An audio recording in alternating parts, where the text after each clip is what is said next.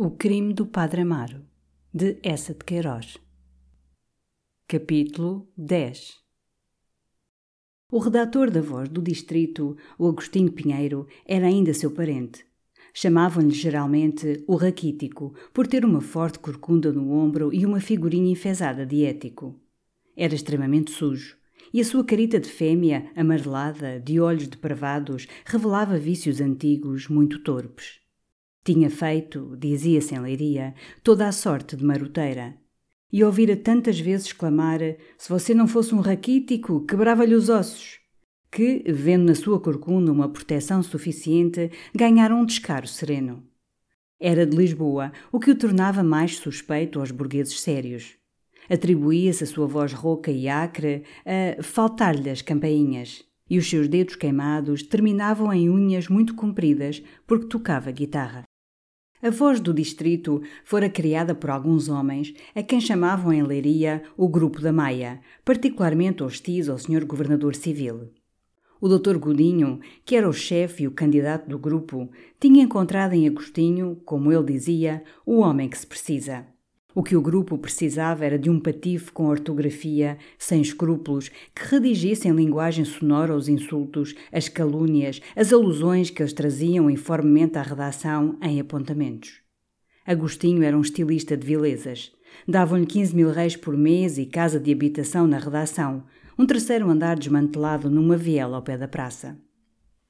Agostinho fazia o artigo de fundo, as locais, a correspondência de Lisboa e o bacharel Prudêncio escrevia o folhetim literário sob o título de Palestras Leirienses.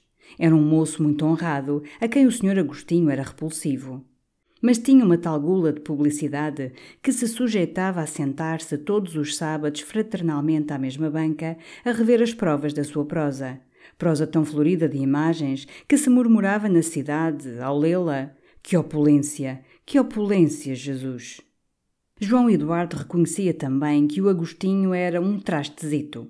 Não se atreveria a passear com ele de dia nas ruas, mas gostava de ir para a redação, alta noite, fumar cigarros, ouvir o Agostinho falar de Lisboa, do tempo que lá vivera empregado na redação de dois jornais, no teatro da Rua dos Condes, numa casa de pinhores e em outras instituições. Estas visitas eram segredo. Àquela hora da noite, a sala de tipografia no primeiro andar estava fechada. O jornal tirava-se aos sábados.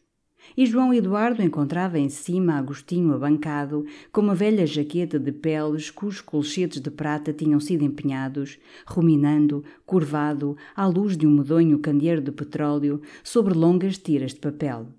Estava fazendo o jornal, e a sala escura em redor tinha o aspecto de uma caverna. João Eduardo estirava-se no canapé de palhinha ou, indo buscar a um canto a velha guitarra de Agostinho, repenicava o fado corrido. O jornalista, no entanto, com a testa apoiada a um punho, produzia laboriosamente A Coisa Não Lhe Saía Catita. E como nem o fadinho o inspirava, erguia-se, ia a um armário engolir um copinho de genebra que gargarejava nas fauces estanhadas, espreguiçava-se escancaradamente, acendia o cigarro e, aproveitando o acompanhamento, cantarolava roucamente. Ora foi o fado tirano que me levou à má vida. E a guitarra, dirlim din din, derlim din dom, na vida do negro fado, ai, que me traz assim perdida. Isto trazia-lhe sempre as recordações de Lisboa, porque terminava por dizer, com ódio, que pocilga da terra esta. Não se podia consolar de viver em Leiria, de não poder beber o seu quartilho na taberna do tio João, à moraria, com a Ana alfaiata ou com o bigodinho, ouvindo o João das Biscas, de cigarro ao canto da boca, o olho choroso meio fechado pelo fumo do tabaco, fazer chorar a guitarra, dizendo a morte da Sofia. Depois, para se reconfortar com a certeza do seu talento, lia a João Eduardo os seus artigos muito alto. E João interessava-se, porque essas produções, sendo ultimamente sempre desandas ao clero, correspondiam às suas preocupações. Era por esse tempo que, em virtude da famosa questão da misericórdia, o doutor Godinho se tornara muito hostil ao cabelo e à padraria. Sempre detestara padres, tinha uma má doença de fígado e, como a igreja o fazia pensar no cemitério, odiava a sotaina porque lhe parecia uma ameaça da mortalha. E Agostinho, que tinha um profundo depósito de fel a derramar, instigado pelo doutor Godinho, exagerava as suas verrinas. Mas, com o seu fraco literário, cobria o vitupério de tão espessas camadas de retórica que, como dizia o cônego Dias, aquilo era ladrar, não era morder. Uma dessas noites, João Eduardo encontrou Agostinho todo entusiasmado com um artigo que compusera de tarde e que lhe saíra cheio de piadas a Vitor Hugo. Tu verás, coisa de sensação. Como sempre, era uma declamação contra o clero e o elogio do Dr. Godinho. Depois de celebrar as virtudes do doutor, esse tão respeitável chefe de família, e a sua eloquência no tribunal que arrancara tantos desventurados ao cutelo da lei, o artigo, tomando um tom roncante, apostrofava Cristo. Quem te diria a ti, bradava Agostinho, ó imortal crucificado, quem te diria, quando no alto do Gógota aspiravas a zangue, quem te diria que um dia, em teu nome, à tua sombra, seria expulso de um estabelecimento de caridade o Dr. Godinho? A alma mais pura, o talento mais robusto. E as virtudes do Dr. Godinho voltavam, em passo de procissão, solenes e sublimadas, arrastando caudas de adjetivos nobres. Depois, deixando por um momento de contemplar o Dr. Godinho, Agostinho dirigia-se diretamente a Roma. É no século XIX que vindes a tirar à face de leiria liberal os ditames dos sílabos? Pois bem, quereis a guerra? Telais. Ah, João, dizia, está forte, está filosófico. E retomando a leitura, quereis a guerra? Telais. Levantaremos bem alto o nosso estandarte, que não é o da demagogia, compreendei-o bem. E arvorando-o, com braço firme, no mais alto baluarte das liberdades públicas, gritaremos à face de Leiria, à face da Europa: Filhos do século XIX, às armas, às armas pelo progresso. Hein? Está de os enterrar. João Eduardo, que ficara um momento calado, disse então, levantando as suas expressões em harmonia com a prosa sonora de Agostinho. O clero quer nos arrastar aos funestos tempos do obscurantismo. Uma frase tão literária surpreendeu o jornalista. Fitou João Eduardo, disse: Por que não escreves tu alguma coisa também? O escrevente respondeu, sorrindo: E eu, Agostinho, eu é que te escrevia uma desando aos padres. E eu tocava-lhes os podres, eu é que os conheço. Agostinho instilou logo com ele para que escrevesse a desanda. Vem a calhar, menino. O doutor Godinho, ainda na véspera, lhe recomendara. Em tudo que cheirar a padre, para baixo. Havendo escândalo, conta-se. Não havendo, inventa-se. E Agostinho acrescentou com benevolência. E não te dê cuidado o estilo, que eu cal florearei. Veremos, veremos, murmurou João Eduardo. Mas daí por diante Agostinho perguntava-lhe sempre: E o artigo, homem? Traz-me o artigo. Tinha a avidez dele, porque sabendo como João Eduardo vivia na intimidade da panelinha canóniga da São Joaneira, supunham no segredo de infâmias especiais.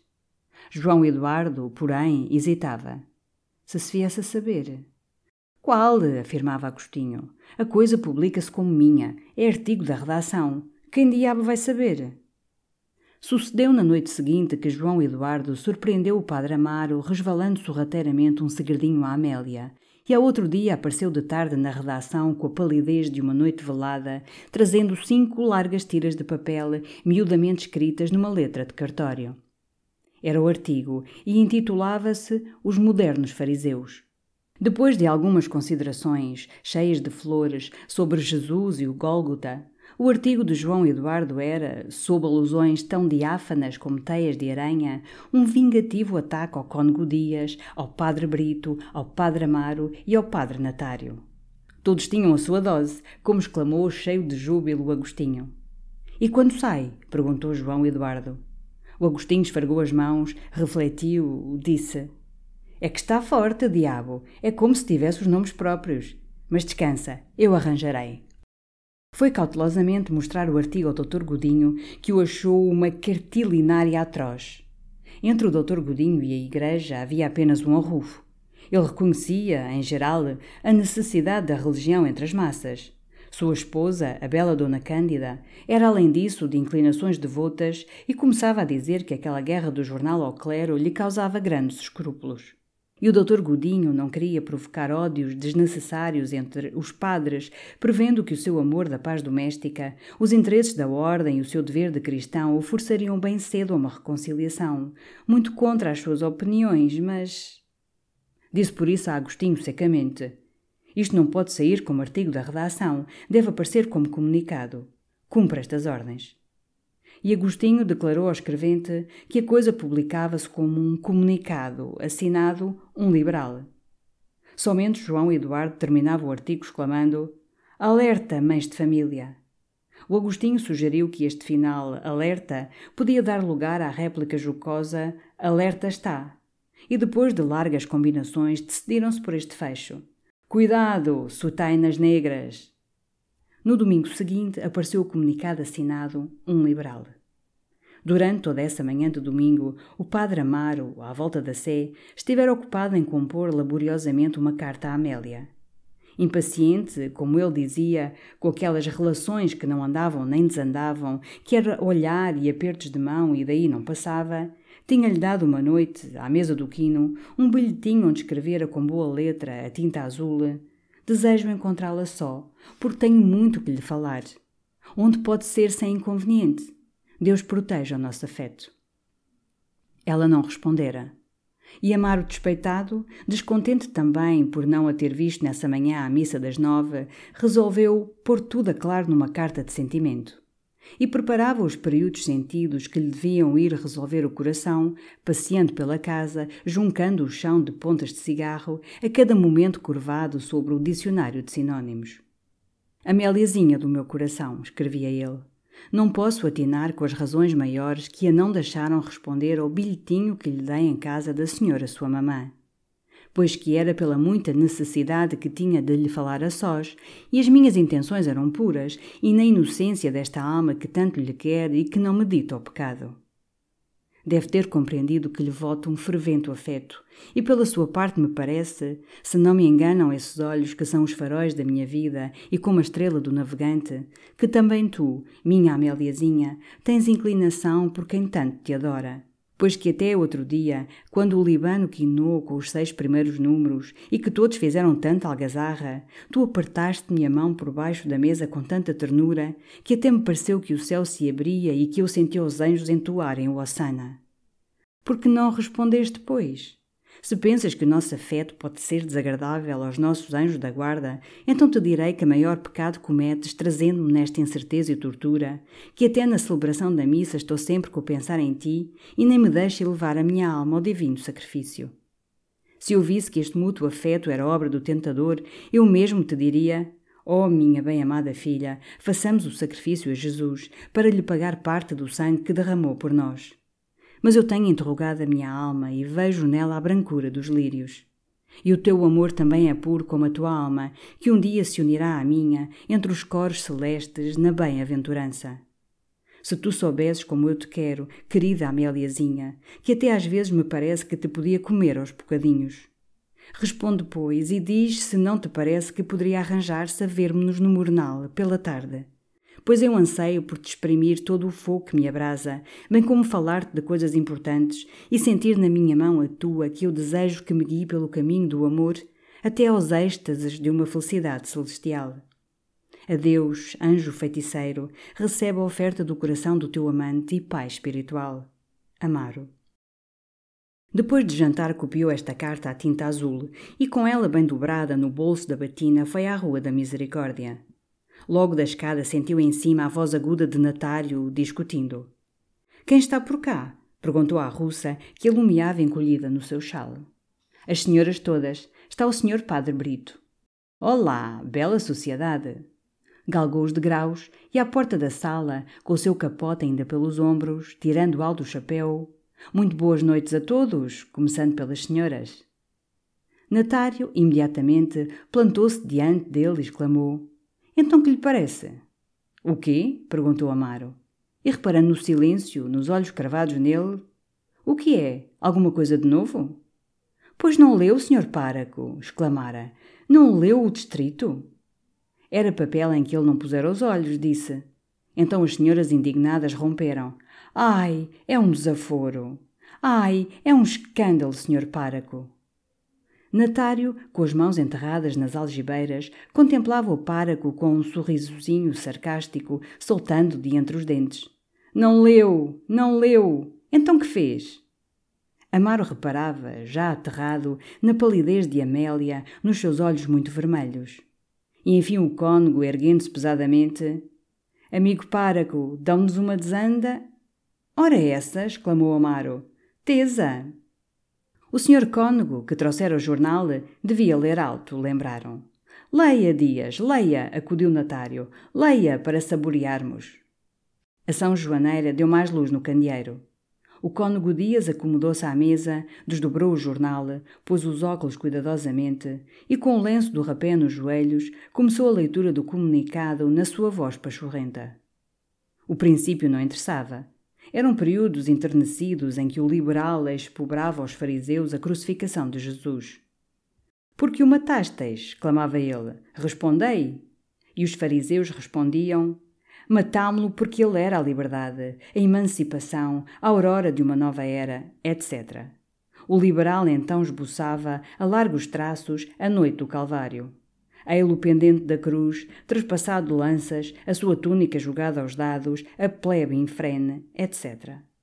E voltando a dirigir-se aos fariseus infelizes, o liberal gritava-lhes com ironia: Contemplai a vossa bela obra.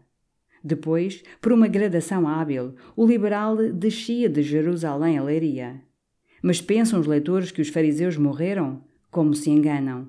Vivem, conhecemos-los nós. Leiria está cheia deles e vamos apresentá-los aos leitores.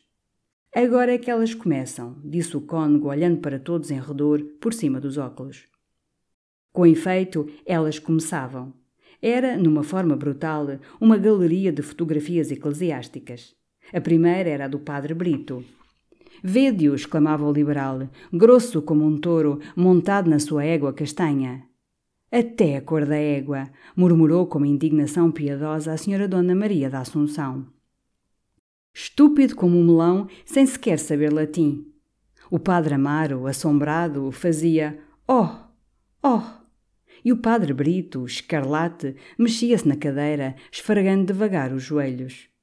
Espécie de caceteiro, continuava o cônego que lia aquelas frases cruéis com uma tranquilidade doce desabrido de maneiras, mas que não desgosta de se dar à ternura e, segundo dizem os bem informados, escolheu para Dulcineia a própria e legítima esposa do seu regedor. O padre Brito não se dominou. Eu racho de meio a meio! exclamou, erguendo-se e recaindo pesadamente na cadeira. Escute, homem, disse Natário. Qual escute? O que é, é que eu racho. Mas se ele não sabia quem era o liberal, qual liberal? Quem o racha é o doutor Godinho. O doutor Godinho é que é o dono do jornal. O doutor Godinho é que o racho. A sua voz tinha tons roucos e atirava furioso grandes palmadas à coxa. Lembraram-lhe o dever cristão de perdoar as injúrias. A São Joaneira, com unção, citou a bufetada que Jesus Cristo suportou.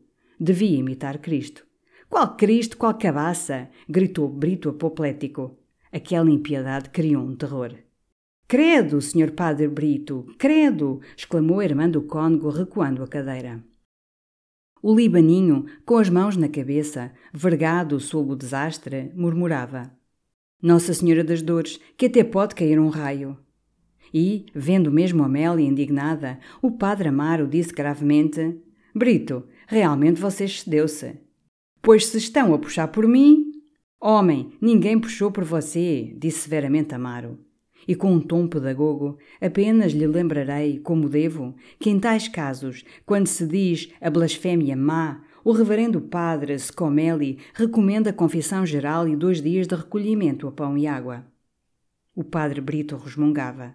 Bem, bem, resumiu Natário. O Brito cometeu uma grande falta, mas saberá pedir perdão a Deus e a misericórdia de Deus é infinita.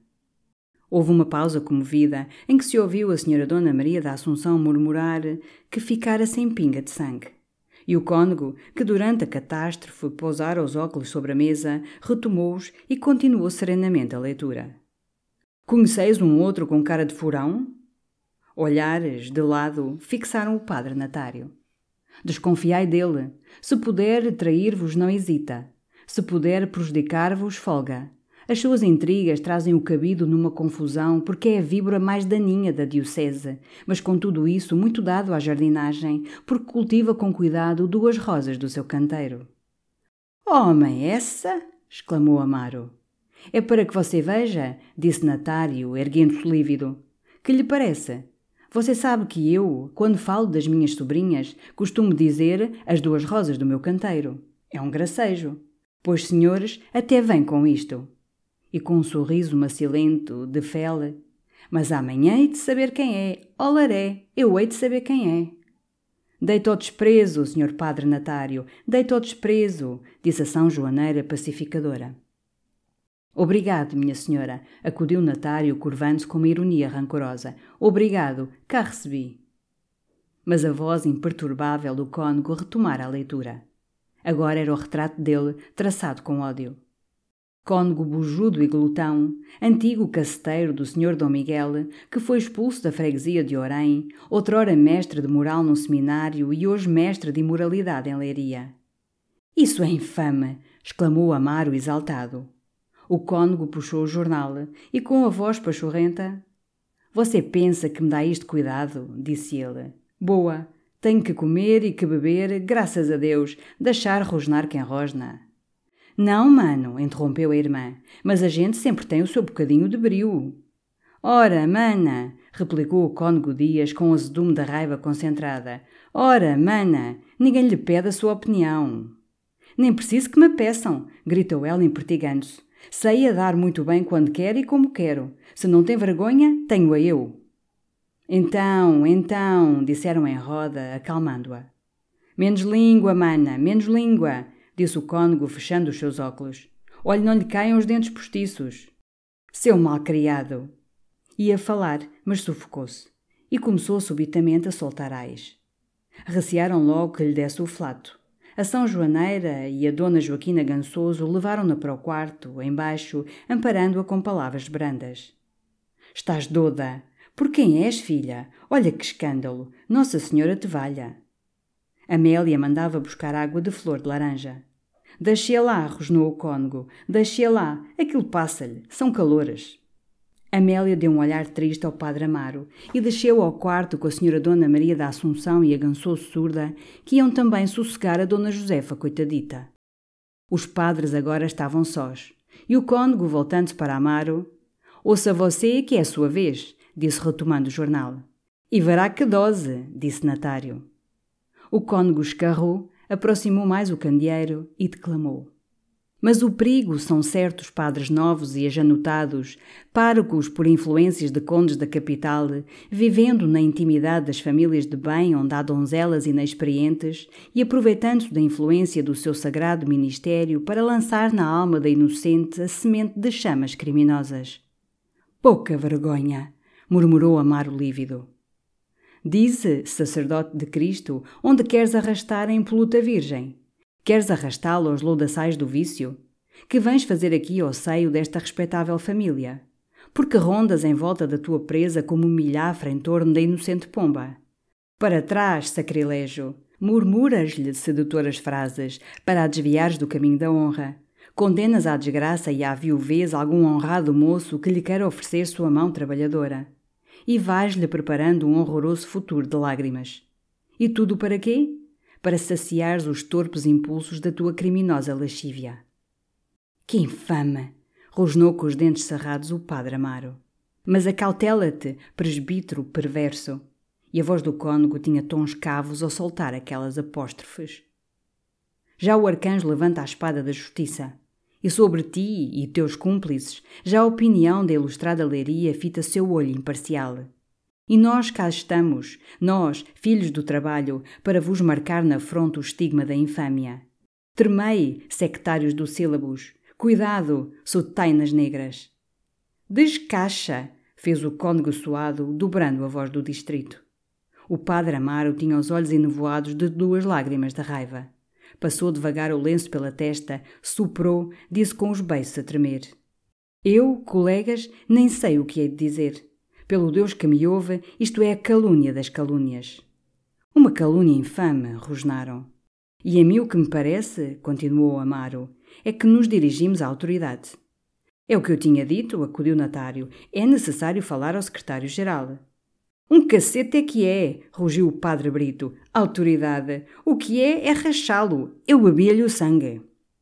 O cônego, que meditava coçando o queixo, disse então: E você, Natário, é que deve ir ao secretário-geral. Você tem língua, tem lógica. Se os colegas decidem, disse Natário curvando-se, vou, e hei-lhes cantar à autoridade. Amaro ficara junto da mesa, com a cabeça entre as mãos, aniquilado. E o libaninho murmurava: Ai, filhos, eu não é nada comigo, mas só de ouvir todo este aranzel até se me estão a vergar as pernas. Ai, filhos, um desgosto assim. Mas sentiram a voz da senhora Joaquina Gansouço subindo a escada, e o cônego imediatamente com uma voz prudente: Colegas, o melhor, diante das senhoras, é não se falar mais nisto. Bem basta o que basta.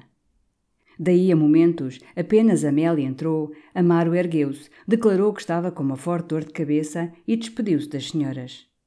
E sem tomar chá? acudiu a São Joaneira. Sim, minha senhora, disse ele embrulhando-se no seu capote, não me estou a sentir bem. Boas noites. E você, Natário, apareça amanhã pela Sé a uma hora. Apertou a mão de Amélia, que se lhe abandonou entre os dedos passiva e mole, e saiu com os ombros vergados. A São Joaneira notou, desconsolada. O senhor párago ia muito pálido. O cônego levantou-se e, com um tom impaciente e quesilado, se ia pálido, amanhã estará corado. E agora quero dizer uma coisa. Esse aranzel do jornal é a calúnia das calúnias. Eu não sei quem o escreveu, nem para que o escreveu, mas são tolices e são infâmias. É pateta e maroto quem quer que seja. O que devemos fazer já o sabemos, e como já se tagarelou bastante sobre o caso, a senhora manda vir o chá. E o que lá vai, lá vai, não se fala mais na questão. As faces em roda continuavam contristadas. E então o cônego acrescentou: Ah, e quer dizer outra coisa. Como não morreu ninguém, não há necessidade de estar aqui com cara de pêsames. E tu, pequena, senta-te ao instrumento e repenica-me essa chiquita. O secretário-geral, o Sr. Gouveia Ledesma, antigo jornalista e, em anos mais expansivos, autor do livro sentimental Devaneios de um Sonhador, estava então dirigindo o distrito na ausência do governador civil. Era um moço bacharel que passava por ter talento. Representara de galã no teatro académico, em Coimbra, com muito aplauso e tomara a esse tempo o hábito de passear à tarde na Sofia, com o ar fatal com que no palco arrepelava os cabelos ou levava, nos transes de amor, o lenço aos olhos. Depois, em Lisboa, arruinar um pequeno património com o amor de Lolas e de Carmens, ceias no mata, muita calça no chafredo e perniciosas convivências literárias. Aos 30 anos estava pobre, saturado de mercúrio e autor de vinte folhetins românticos na civilização mas tornara-se tão popular que era conhecido nos lupanares e nos cafés por um cognome carinhoso. Era o Bibi. Julgando então que conhecia a fundo a existência, deixou crescer as suíças, começou a citar Bastiat, frequentou as câmaras e entrou na carreira administrativa. Chamava agora a República que tanto exaltara em Coimbra uma absurda quimera. E Bibi era um pilar das instituições. Detestava a leiria, onde passava por espirituoso e dizia às senhoras, nas soarés do deputado Novaes, que estava cansado da vida. Rosnava-se que a esposa do bom Novaes andava toda por ele. E em verdade, Bibi escrevera a um amigo da capital: Enquanto a conquistas, pouco por hora. Tenho apenas no papo a Novaesitos. Levantava-se tarde e nessa manhã, de robe de chambra à mesa do almoço, partia os seus ovos quentes, lendo com saudade no jornal a narração apaixonada de uma pateada em São Carlos, quando o criado, um galego que trouxera de Lisboa, veio dizer que estava ali um cura. Um cura? Que entre para aqui? E murmurou para sua satisfação pessoal: o Estado não deve fazer esperar a Igreja. Ergueu-se e estendeu as duas mãos ao padre Natário que entrava, muito composto, na sua longa batina de lustrina. Uma cadeira, Trindade. Toma uma chávena de chá, senhor cura. Soberba manhã, hein? Estava justamente pensando em si. Isto é, estava pensando no clero, em geral. Acabava de ler as peregrinações que se estão fazendo a Nossa Senhora de Lourdes. Grande exemplo. Milhares de pessoas da melhor roda. É realmente consolador ver renascer a fé. Ainda ontem eu disse em casa do Novaes: No fim de tudo, a fé é a mola real da sociedade. Tome uma chávena de chá. Ah, é um grande bálsamo. Não, obrigado, almocei já. Mas não, quando digo um grande bálsamo, refiro-me à fé, não ao chá. Ah, ah, é boa, não? E prolongou a sua risadinha com complacência. Queria agradar a Natário pelo princípio que repetia muito, com um sorriso astuto, que quem está metido na política deve ter por si a padraria. E depois acrescentou, como eu dizia ontem em casa do Novaes, que vantagem para as localidades. Lourdes, por exemplo, era uma aldeola, pois com a afluência dos devotos está uma cidade. Grandes hotéis, boulevares, belas lojas. É, por assim dizer, o desenvolvimento económico, correndo parelhas com o renascimento religioso. E deu com satisfação um puxãozinho grave ao colarinho. Pois eu vinha aqui falar a Vossa Excelência a respeito de um comunicado na Voz do Distrito. Ah, interrompeu o secretário-geral. Perfeitamente, li. Uma famosa varrina. Mas literariamente, como estilo e como imagens, que miséria! E que tenciona Vossa Excelência fazer, Senhor Secretário-Geral? O Sr. Gouveia Ledesma apoiou-se nas costas da cadeira, perguntou pasmado. Eu? Natário disse, destilando as palavras. A autoridade tem o dever de proteger a religião do Estado e implicitamente os seus sacerdotes. Que tenha Vossa Excelência em vista, eu não venho aqui em nome do clero. E acrescentou com a mão sobre o peito: Sou apenas um pobre padre sem influência. Venho, como particular, perguntar ao Sr. Secretário-Geral se se pode permitir que caráteres respeitáveis da Igreja Diocesana sejam assim difamados. É certamente lamentável que um jornal Natário interrompeu, impertigando o busto com indignação. Jornal que já devia estar suspenso, Sr. Secretário-Geral. Suspenso? Por quem é, Sr. Cura? Mas Vossa Senhoria, de certo, não quer que eu volte ao tempo dos corregedores moras. Suspender o jornal. Mas a liberdade de imprensa é um princípio sagrado. Nem as leis de imprensa o permitem. Mesmo querelar pelo Ministério Público porque um periódico diz duas ou três pilhérias sobre o cabido, impossível. Tínhamos de querelar toda a imprensa de Portugal, com exceção da nação e do bem público. Onde iria parar a liberdade de pensamento, 30 anos de progresso, a própria ideia governamental? Mas nós não somos os cabrais, meu caro senhor. Nós queremos luz, muitíssima luz. Justamente o que nós queremos é luz. Natário tossiu devagarinho, disse: Perfeitamente. Mas então, quando, pelas eleições, a autoridade nos vier pedir o nosso auxílio, nós, vendo que não encontramos nela proteção, diremos simplesmente: não possumos. E pensa o senhor cura que, por amor de alguns votos que dão os senhores abades, nós vamos trair a civilização? E o antigo Bibi, tomando uma grande atitude, soltou esta frase: Somos filhos da liberdade, não renegaremos nossa mãe. Mas o doutor Godinho, que é a alma do jornal, é oposição, observou então Natário. Proteger-lhe o jornal é implicitamente proteger-lhe as manobras. O secretário-geral teve um sorriso. Meu caro senhor cura, Vossa Senhoria não está no segredo da política. Entre o doutor Godinho e o governo civil não há inimizade, há apenas um arrufo. O doutor Godinho é uma inteligência. Vá reconhecendo que o grupo da Maia não produz nada. O Dr. Godinho aprecia a política do governo e o governo aprecia o Dr. Godinho. E, rebuçando-se todo no mistério de Estado, acrescentou: Coisas de alta política, meu caro senhor. Natário ergueu-se. De modo que. Impossível és, diz o secretário. De resto, acredite, senhor cura, que, como particular, revolto-me contra o comunicado. Mas, como autoridade, devo respeitar a expressão do pensamento. Mas creia, e pode dizê-lo a todo o clero diocesano, a Igreja Católica não tem um filho mais fervente que eu, Gouveia Ledesma. Quero, porém, uma religião liberal, de harmonia com o progresso, com a ciência. Foram sempre as minhas ideias. Preguei-as bem alto, na imprensa, na universidade e no grêmio. Assim, por exemplo, não acho que haja poesia maior que a poesia do cristianismo. E admiro Pio IX, uma grande figura. Somente lamento que ele não arvora a bandeira da civilização. E o antigo Bibi, contente da sua frase, repetia: Sim, lamento que ele não arvora a bandeira da civilização. Os sílabos é impossível neste século de eletricidade, senhor cura. E a verdade é que nós não podemos querelar de um jornal, porque ele diz duas ou três pilheiras sobre o sacerdócio, nem nos convém, por altas razões de política, escandalizar o Dr. Godinho. Aqui tem o meu pensamento. Senhor Secretário-Geral, disse Natário, curvando-se. Um criado de Vossa Senhoria. Sinto que não toma uma chávena de chá. E como vai o nosso chantre? Sua Excelência, estes últimos dias, segundo creio, tem tornado a sofrer de tonturas.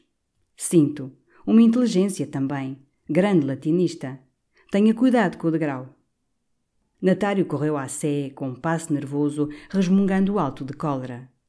Amaro passeava devagar no terraço, com as mãos atrás das costas. Tinha as olheiras batidas e a face envelhecida. Então, disse ele, indo rapidamente ao encontro de Natário. Nada. Amaro mordeu o beiço. E enquanto Natário lhe contava, excitado, a conversação com o secretário-geral e como argumentara com ele, e como o homem tagarelara, tagarelara, a face do páraco cobria-se de uma sombra desconsolada e ia arrancando raivosamente, com a ponta do guarda-sol, a erva que crescia nas fendas do terraço. Um patarata, resumiu o padre Natário com um grande gesto. Pela autoridade não se faz nada. É escusado. Mas a questão agora é entre mim e o liberal Padre Amaro. Eu hei de saber quem é Padre Amaro. E quem o esmaga sou eu, Padre Amaro. Sou eu. No entanto, João Eduardo desde o domingo triunfava. O artigo fizera escândalo. Tinham-se vendido 80 números avulsos do jornal e o Agostinho afirmara-lhe que na botica da praça a opinião era que o liberal conhecia a padraria a fundo e tinha cabeça. És um gênio, rapaz, disse o Agostinho. É trazer-me outro. É trazer-me outro. João Eduardo gozava prodigamente daquele falatório que ia pela cidade. Reli então o artigo com uma deleitação paternal. Se não receasse escandalizar a São Joaneira, desejaria ir pelas lojas dizer bem alto: Fui eu, eu é que o escrevi. E já ruminava outro, mais terrível, que se deveria intitular O Diabo Feito Ermita ou O Sacerdócio de Leiria perante o século XIX. O doutor Godinho encontraram na praça e parara com condescendência para lhe dizer: A coisa tem feito barulho. Você é o diabo. E a piada ao padre Brito é bem jogada. Que eu não sabia. E diz que é bonita a mulher do regedor. Vossa Excelência não sabia? Não sabia e saboreei. Você é o diabo. Eu fui que disse ao Agostinho que publicasse a coisa como um comunicado. Você compreende. Eu não me convém ter turras demais com o clero. E depois lá a minha esposa tem os seus escrúpulos. Enfim, é mulher e é conveniente que as mulheres tenham religião. Mas no meu foro interior saboreei. Sobretudo a piada ao Brito. O Patife fez-me uma guerra dos diabos na eleição passada. Ah, e outra coisa, o seu negócio arranja-se. Lá para o mês que vem tem você o seu emprego no governo civil. Oh, senhor doutor, Vossa Excelência, qual história? Você é um benemérito. João Eduardo foi para o cartório trêmulo de alegria. O senhor Nunes Farral saíra. O escrevente aparou devagar uma pena, começou a cópia de uma procuração e, de repente, agarrando o chapéu, correu à Rua da Misericórdia. A São Joaneira costurava só à janela. Amélia fora ao mornal. E João Eduardo, logo da porta. Sabe, Dona Augusta, esteve agora com o Dr. Godinho. Diz que lá para o mês que vem tem o meu emprego. A São Joaneira tirou a luneta, deixou cair as mãos no regaço. Que me diz? É verdade, é verdade. E o escrevente esfregava as palmas com risinhos nervosos de júbilo. Que pechincha! exclamou. De modo que agora, se a Améliazinha estiver de acordo. Ai, João Eduardo, fez a São Joaneira com grande suspiro, que me tirou um peso do coração. Que tenho estado. Olhe, nem tenho dormido. João Eduardo pressentiu que ela ia falar do comunicado. Foi pôr o chapéu numa cadeira ao canto. E voltando à janela, com as mãos nos bolsos. Então porquê? Porquê? Aquela pouca vergonha no distrito. Que diz você? Aquela calúnia. Ai, tenho-me feito velha. João Eduardo escrevera o artigo sob as solicitações do ciúme, só para enterrar o padre Amaro. Não previra o desgosto das duas senhoras. E vendo agora a São Joaneira com duas lágrimas no branco dos olhos, sentia-se quase arrependido. Disse ambiguamente: Eu li, é o diabo. Mas aproveitando o sentimento da São Joaneira para servir a sua paixão, acrescentou sentando-se, chegando a cadeira para o pé dela. Eu nunca quis falar disso, Dona Augusta, mas olhe que a Améliazinha tratava o párago com muita familiaridade. E pelas gansoso, pelo libaninho, mesmo sem quererem, a coisa ia-se sabendo, ia-se rosnando. Eu bem sei que ela, coitada, não via o mal, mas a Dona Augusta sabe o que ela iria. Que línguas, hã? A São Joaneira, então, declarou que lhe ia falar como a um filho. O artigo afligira, sobretudo por causa dele, João Eduardo. Porque enfim ele podia acreditar também, desfazer o casamento e que desgosto. E ela podia dizer-lhe, como mulher de bem, como mãe, que não havia entre a pequena e o senhor páraco nada, nada, nada. Era a rapariga que tinha aquele gênio comunicativo. E o páraco tinha boas palavras, sempre muito delicado. Que ela sempre o dissera, o senhor Padre Amaro tinha maneiras que tocavam o coração. De certo, disse João Eduardo, mordendo o bigode, com a cabeça baixa.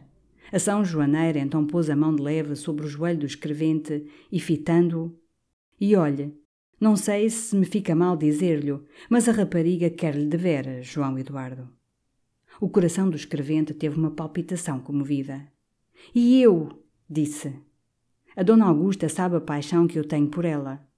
E lá do artigo que me importa a mim. Então a São Joaneira limpou os olhos ao avental branco.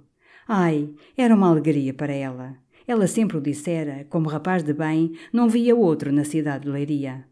Você sabe, quero como filho. O escrevente entreneceu-se. Pois vamos a isso, e tapam-se as bocas do mundo. E erguendo-se, com uma solenidade engraçada, Senhora Dona Augusta, tenho a honra de lhe pedir a mão. Ela riu-se, e na sua alegria João Eduardo beijou-a na testa filialmente.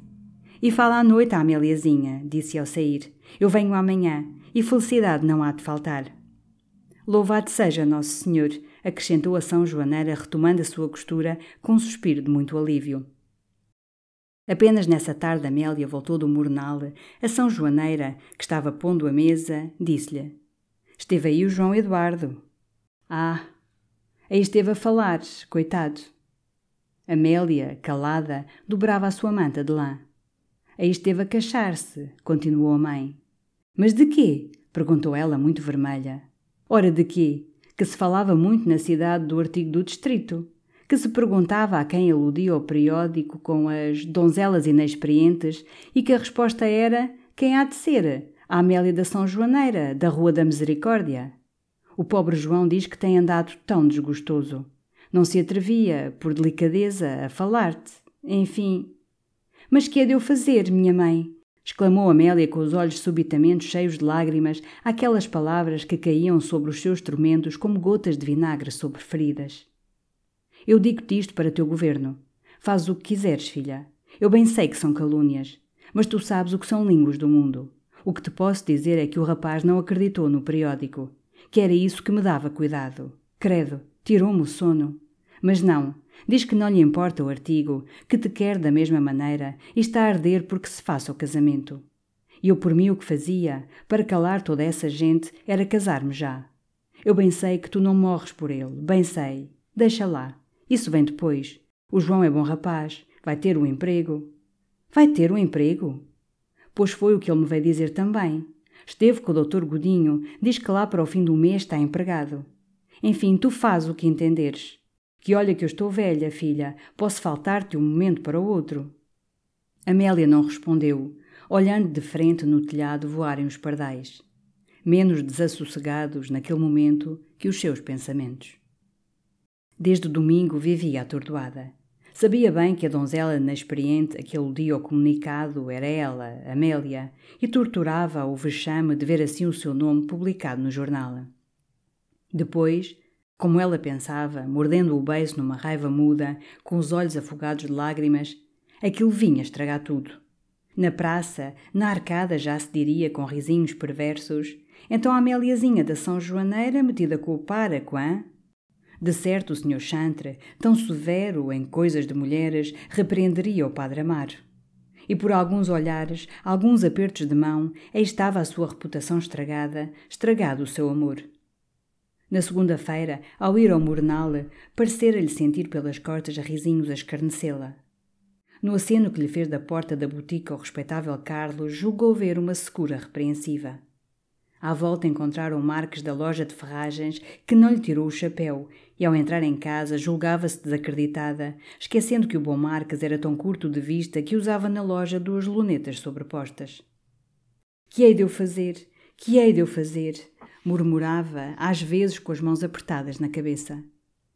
O seu cérebro de devota apenas lhe fornecia soluções devotas. Entrar num recolhimento, fazer uma promessa à Nossa Senhora das Dores para que a livrasse daquele apuro, ir confessar-se ao Padre Silvério. E terminava por se vir sentar resignadamente ao pé da mãe com a sua costura, considerando, muito enternecida, que desde pequena fora sempre bem infeliz. A mãe não lhe falara claramente sobre o comunicado, tivera apenas palavras ambíguas. É uma pouca vergonha, é deitar ao desprezo. Quando a gente tem a sua consciência sossegada, o mais é histórias. Mas Amélia via-lhe bem o desgosto. Na face envelhecida, nos tristes silêncios, nos suspiros repentinos quando fazia meia à janela com a luneta na ponta do nariz e então mais se convencia que havia grande falatório na cidade, de que a mãe, coitada, estava informada pela Esgançoso e pela dona Josefa Dias, cuja boca produzia o mexerico mais naturalmente que a saliva. Que vergonha, Jesus! E então o seu amor pelo páraco, que até aí, naquela reunião de saias e patinas da Rua da Misericórdia, se lhe afigurava natural, agora julgando-o reprovado pelas pessoas que desde pequena fora acostumada a respeitar, os Guedes, os Marques, os Vazes, aparecia-lhe já monstruoso. Assim as cores de um retrato pintado à luz de azeite e que à luz de azeite parecem justas, tomam tons falsos e disformes quando lhes cai em cima a luz do sol. E quase estimava que o padre Amaro não tivesse voltado à Rua da Misericórdia. No entanto, com que ansiedade esperava todas as noites o seu toque de campainha. Mas ele não vinha, e aquela ausência, que a sua razão julgava prudente, dava ao seu coração o desespero de uma traição.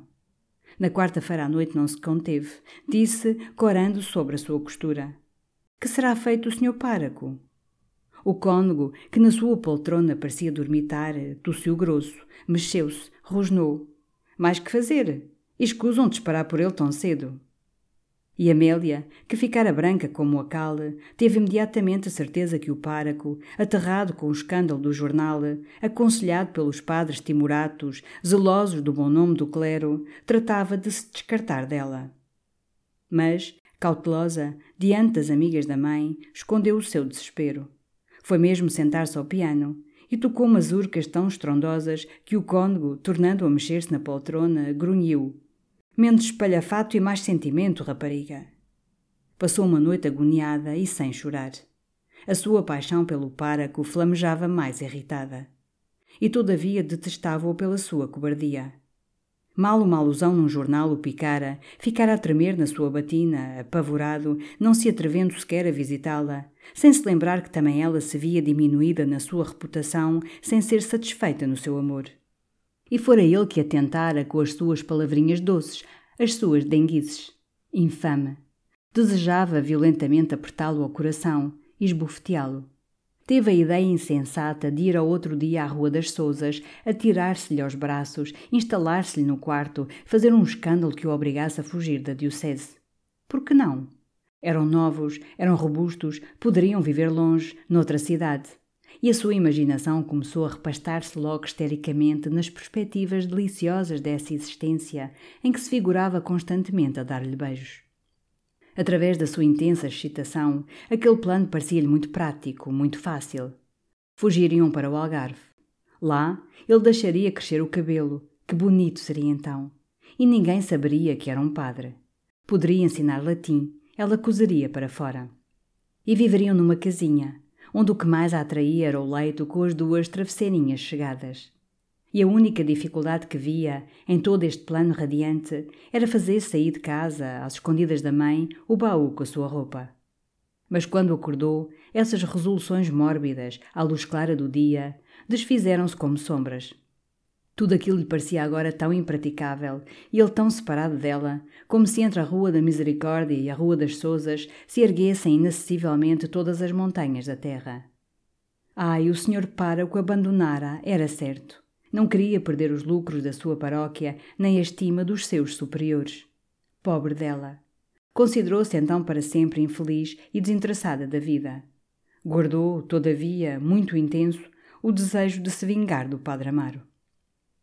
Foi então que refletiu, pela primeira vez, que João Eduardo, desde a publicação do comunicado, não aparecera na Rua da Misericórdia. Também me volta às costas, pensou com amargura. Mas que lhe importava? No meio da aflição que lhe dava o abandono do Padre Amaro, a perda do amor do escrevente, piegas e pesado, que lhe não trazia utilidade nem prazer, era uma contrariedade imperceptível. Uma infelicidade viera que lhe arrebatava bruscamente todas as afeições, a que lhe enchia a alma e a que apenas lhe acariciava a vaidadezinha. Irritava, sim, não sentir já o amor do escrevente colado às suas saias com a docilidade de um cão. Mas todas as suas lágrimas eram para o Sr. Páraco, que já não queria saber dela. Só lamentava a deserção de João Eduardo, porque perdia assim um meio sempre pronto de fazer enraivecer o Padre Amaro. Por isso, nessa tarde à janela, calada, olhando no telhado de fronte voarem os pardais, depois de saber que João Eduardo, certo do emprego, viera falar enfim à mãe, pensava com satisfação no desespero do páraco ao ver publicados na Sé os banhos do seu casamento. Depois as palavras muito práticas da São Joaneira trabalhavam-lhe silenciosamente na alma. O emprego do governo civil rendia 25 mil réis mensais. Casando, reentrava logo na sua respeitabilidade de senhora. E se a mãe morresse, com o homem e com o rendimento mornal, podia viver com decência, ir mesmo no verão aos banhos. E via-se já na vieira, muito cumprimentada pelos cavalheiros, conhecendo talvez a do governador civil. Que lhe parece, minha mãe? perguntou bruscamente. Estava decidida pelas vantagens que entrevia, mas, com a sua natureza laça, desejava ser persuadida e forçada. Eu ia pelo seguro, filha, foi a resposta da São Joaneira. É sempre o melhor, murmurou Amélia entrando no quarto. E sentou-se muito triste aos pés da cama, porque a melancolia que lhe dava o crepúsculo tornava-lhe agora mais pungente a saudade dos seus bons tempos com o Sr. Páraco. Nessa noite choveu muito, as duas senhoras passaram sós. A São Joaneira, repousada agora das suas inquietações, estava muito sonolenta, a cada momento cabeceava com a meia caída no regaço. Amélia então pousava a costura e, com o cotovelo sobre a mesa, fazendo girar o abajur verde do candeeiro, pensava no seu casamento. O João Eduardo era bom rapaz, coitado. Realizava o tipo de marido tão estimado na pequena burguesia. Não era feio e tinha um emprego. De certo, o oferecimento da sua mão, apesar das infâmias do jornal, não lhe parecia, como a mãe dissera, um rasgo de mão cheia mas a sua dedicação lisonjeava, depois do abandono tão cobarde de Amaro. E havia dois anos que o pobre João gostava dela. Começou então laboriosamente a lembrar tudo o que nele lhe agradava: o seu ar sério, os seus dentes muito brancos, a sua roupa asseada. Fora ventava forte e a chuva, fustigando friamente as vidraças, dava-lhe apetites de confortos, um bom lume, o um marido ao lado, o pequerrucho a dormir no berço. Porque seria um rapaz, Chamar-se-ia Carlos e teria os olhos negros do Padre Amaro. O Padre Amaro. Depois de casada, de certo, tornaria a encontrar o Sr. Padre Amaro. E então uma ideia atravessou todo o seu ser, fê-lo erguer bruscamente, ir por instinto procurar a escuridão da janela para ocultar a vermelhidão do rosto. Oh, isso não, isso não, era horrível mas a ideia implacavelmente apoderara-se dela como um braço muito forte que a sufocava e lhe dava uma agonia deliciosa. E então o antigo amor, que o despeito e a necessidade tinham recalcado no fundo da sua alma, rompeu, inundou-a. Murmurou repetidamente, com paixão, torcendo as mãos, o nome de Amaro. Desejou avidamente os seus beijos. Oh, adorava-o! E tudo tinha acabado, tudo tinha acabado. E devia casar, Pobre dela! Então, à janela, com a face contra a escuridão da noite, choramingou baixinho. Ao chá, a São Joaneira disse-lhe, de repente: Pois a coisa a fazer-se, filha, devia ser já. Era começar o enxoval e, se fosse possível, casar-te para o fim do mês. Ela não respondeu, mas a sua imaginação alvoroçou-se àquelas palavras. Casada daí a um mês, ela.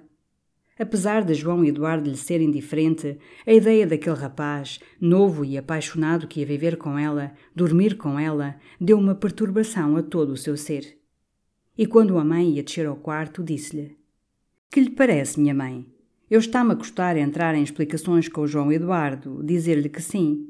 O melhor era escrever-lhe. Também acho, filha, escreve-lhe. A russa leva a carta pela manhã.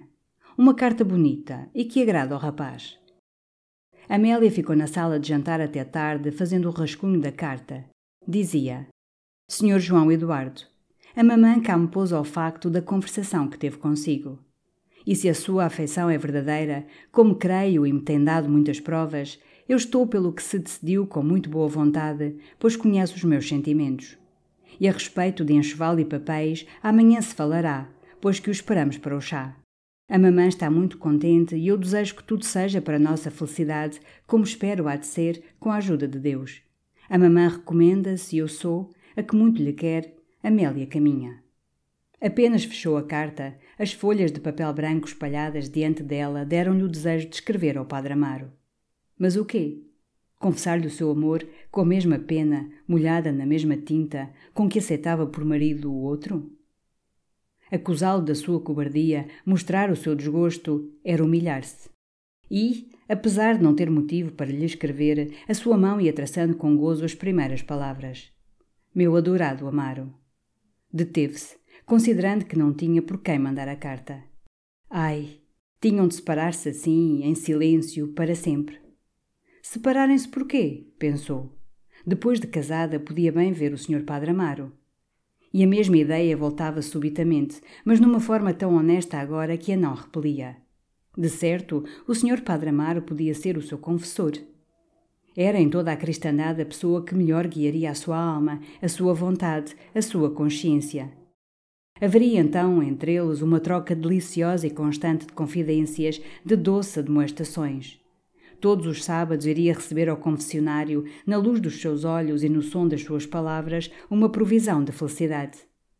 E aquilo seria casto, muito picante e para a glória de Deus. Sentiu-se quase satisfeita, com a impressão que não definia bem de uma existência em que a carne estaria legitimamente contente e a sua alma gozaria os encantos de uma devoção amorosa. Tudo vinha a calhar bem, por fim e daí a pouco dormia serenamente, sonhando que estava na sua casa, com o seu marido, e que jogava a manilha com as velhas amigas, no meio do contentamento de toda a sé, sentada nos joelhos do Sr. Páraco.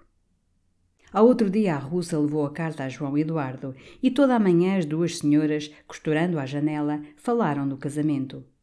Amélia não se queria separar da mãe e, como a casa tinha acomodações, os noivos viveriam no primeiro andar e a São Joaneira dormiria no quarto de cima. De certo, o Sr. Cônego ajudaria para o enxoval.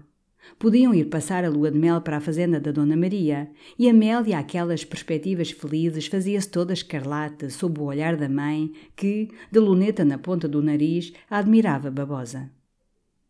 Às Ave-Marias, a São Joaneira fechou-se embaixo no seu quarto a rezar a sua croa e deixou Amélia só para se entender com o rapaz.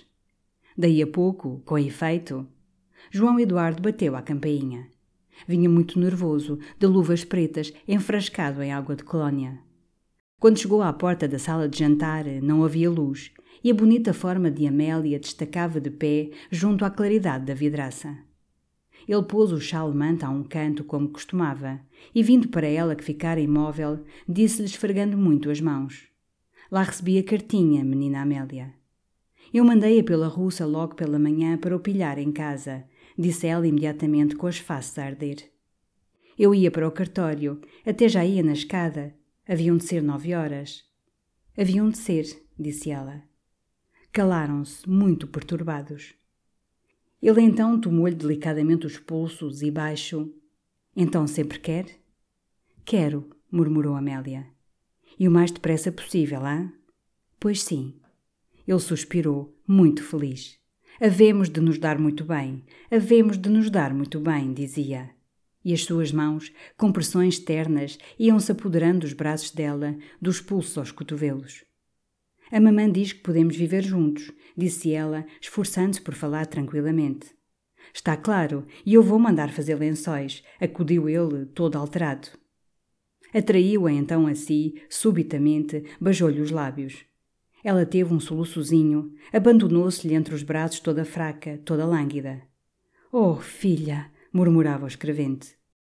Mas os sapatos da mãe rangeram na escada e Amélia foi vivamente para o aparador acender o candeeiro.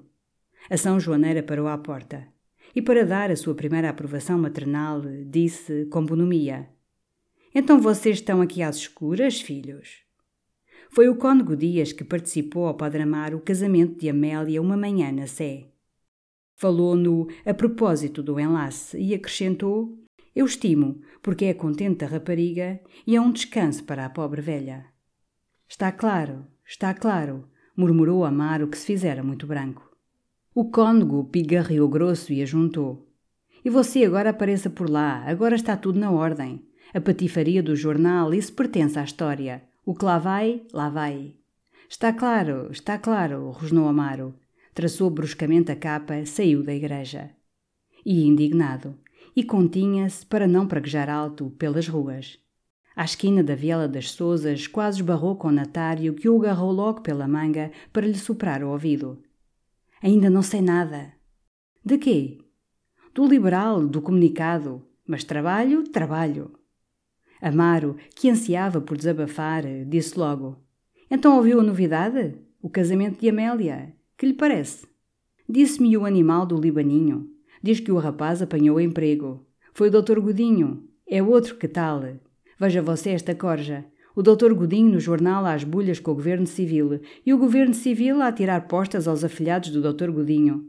Vá lá entendê-los. Isto é um país de biltres. Diz que há um grande alegrão na casa da São Joaneira, disse o párago com um azedume negro. Que se divirtam. Eu não tenho tempo de lá ir. Eu não tenho tempo para nada. Eu cá ando no meu fito, saber quem é o liberal e escachá-lo. Não posso ver esta gente que leva a chicotada, coça-se e curva a orelha. Eu cá não, eu guardo-as. E, com uma contração de rancor que lhe curvou os dedos em garra e lhe encolheu o peito magro, disse por entre os dentes cerrados: eu, quando odeio, odeio bem. Esteve um momento calado, gozando o sabor do seu fel. Você, se for à Rua da Misericórdia, dê lá os parabéns a essa gente. E acrescentou com os olhinhos em amaro: O Palerma do escrevente leva a rapariga mais bonita da cidade. Vai encher o papo. Até à vista! exclamou bruscamente Amaro, abalando pela rua furioso.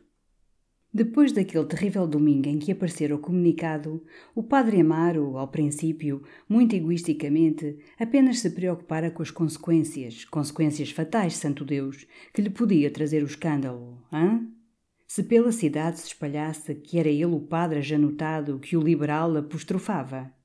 Viveu dois dias aterrado, tremendo de ver aparecer o padre Saldanha, com a sua cara ameninada e voz melíflua, a dizer-lhe que Sua Excelência, o Sr. Chantre, reclama a sua presença. Passava já o tempo preparando explicações, respostas hábeis, lisonjas a Sua Excelência. Mas quando viu que, apesar da violência do artigo, Sua Excelência parecia disposto a fazer a vista grossa, ocupou-se então, mais tranquilo, dos interesses do seu amor tão violentamente perturbados. O medo tornava-o astucioso e decidiu não voltar algum tempo à Rua da Misericórdia. Deixar passar o aguaceiro, pensou. Ao fim de quinze dias, três semanas, quando o artigo estivesse esquecido, apareceria de novo em casa da São Joaneira Deixaria bem ver a rapariga que adorava sempre, mas evitaria a antiga familiaridade, as conversazinhas baixas, os lugarzinhos chegados ao quino. Depois, pela Dona Maria da Assunção, pela Dona Josefa Dias, obteria que Amélia deixasse o Padre Silvério e se confessasse a ele. Poderiam então entender-se no segredo do confessionário.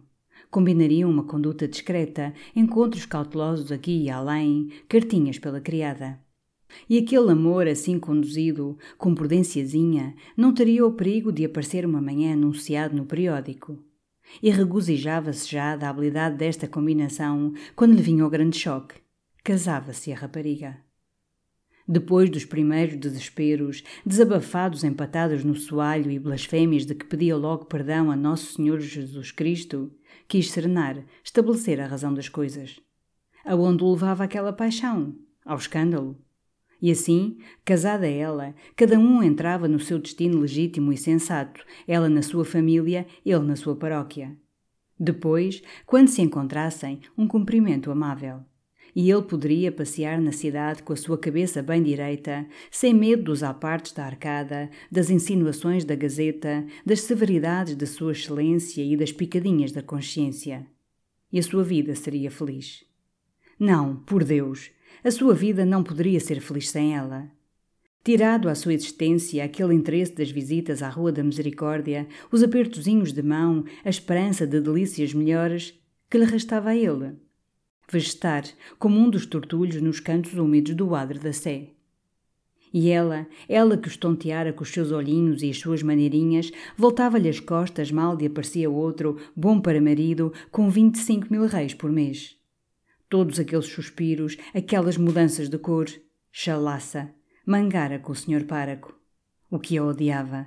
Menos que o outro, porém. O outro que triunfava porque era um homem, tinha a sua liberdade, o seu cabelo todo, o seu bigode, um braço livre para lhe dar na rua. Repastava então a imaginação rancorosamente nas visões de felicidade do escrevente. Via-o trazendo-o da igreja triunfantemente. Via-o beijando-lhe o pescoço e o peito. E a estas ideias dava patadas furiosas no soalho que assustavam a Vicência na cozinha. Depois procurava sossegar, retomar a direção das suas faculdades, aplicá-las todas a achar uma vingança, uma boa vingança. E voltava então o antigo desespero de não viver no tempo da Inquisição e, com uma denúncia de irreligião ou de feitiçaria, mandá-los ambos para um cárcere. Ah! Nesse tempo um padre gozava.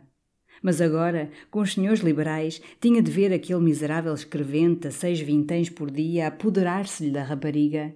E ele, sacerdote instruído, que podia ser bispo, que podia ser papa, tinha de vergar os ombros e ruminar solitariamente o seu despeito. Ah, se as maldições de Deus tinham algum valor, malditos fossem eles. Quereria vê-los cheios de filhos, sem pão na prateleira, com o último cobertor empenhado, ressequidos de fome, injuriando-se, e ele a rir-se, ele a regalar-se. Na segunda-feira não se conteve, foi à Rua da Misericórdia. A São Joaneira estava embaixo na saleta com o cônego Dias. E apenas viu Amaro. Oh, senhor páraco, bem aparecido! Estava a falar em Vossa Senhoria. Já estranhava não o vermos, agora que há alegria em casa. Já sei, já sei, murmurou Amaro pálido. Alguma vez havia de ser, disse o cônego jovialmente. Deus os faça felizes e lhes dê poucos filhos, que a carne está cara. Amaro sorriu, escutando em cima o piano. Era Amélia que tocava como outrora a valsa dos dois mundos. E João Eduardo, muito chegado a ela, voltava às folhas da música. Quem entrou, russa? gritou ela, sentindo os passos da rapariga nas escadas. O senhor Padre Amaro. Um fluxo de sangue abrasou-lhe o rosto, e o coração batia-lhe tão forte que ficou um momento com os dedos imóveis sobre o teclado. Não se precisava cá do Sr. Padre Amaro, rosnou João Eduardo por entre dentes. Amélia mordeu o beiço. Teve ódio ao escrevente. Num instante repugnou-lhe a sua voz, os seus modos, a sua figura de pé junto dela. Pensou com deleite como depois de casada, já que tinha de casar, se confessaria todo ao Padre Amaro e não deixaria de o amar. Não sentia naquele momento escrúpulos e quase desejava que o escrevente lhe visse no rosto a paixão que a revolvia. Credo, criatura, disse-lhe, chegue-se um pouco mais para lá, que nem me deixa os braços livres para tocar. Terminou bruscamente a valsa dos dois mundos, começou a cantar o adeus. Ai, adeus, acabaram-se os dias, que ditoso vivi a teu lado.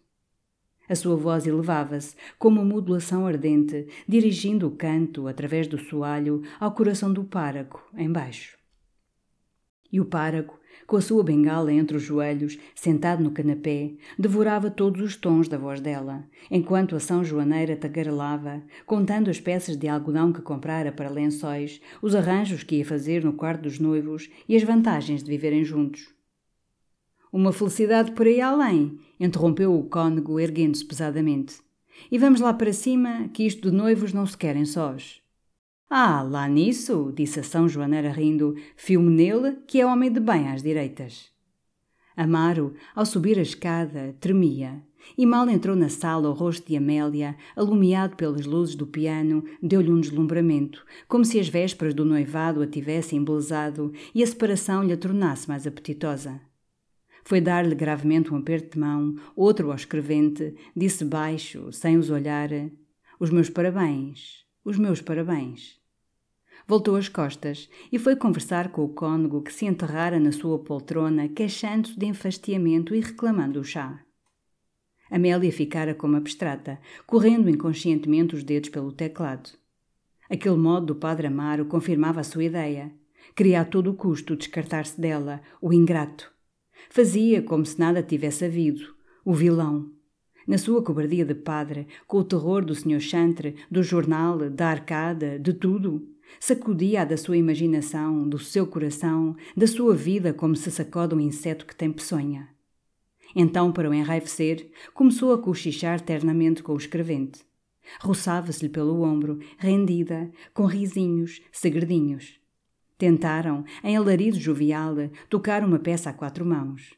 Depois ela beliscou, ele deu um gritinho exagerado. E a São Joaneira contemplava-os babosa, enquanto o cônego dormitava já, e o padre Amaro, abandonado a um canto como outrora o escrevente, ia folheando o velho álbum mas um brusco repique da campainha veio sobressaltá-los todos. Passos rápidos galgaram a escada, pararam embaixo na saleta. E a russa apareceu dizendo que era o Sr. Padre Natário, que não desejava subir e queria dar uma palavra ao Sr. Cônego. Fracas horas para embaixadas, rosnou o cônego, arrancando-se com custo ao fundo confortável da poltrona. Amélia fechou logo o piano e a São Joaneira, pousando a meia, foi em bicos de pé escutar ao alto da escada.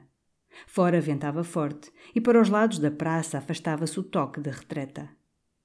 Enfim a voz do cônego chamou, debaixo da porta da saleta. Ó oh, Amaro! Padre Mestre? Venha cá, homem, e diga à senhora que pode vir também. A São Joaneira desceu logo, muito assustada. Amaro imaginava que o padre Natário, enfim, descobrira o liberal. A saleta parecia muito fria com a luz pequenina da vela sobre a mesa.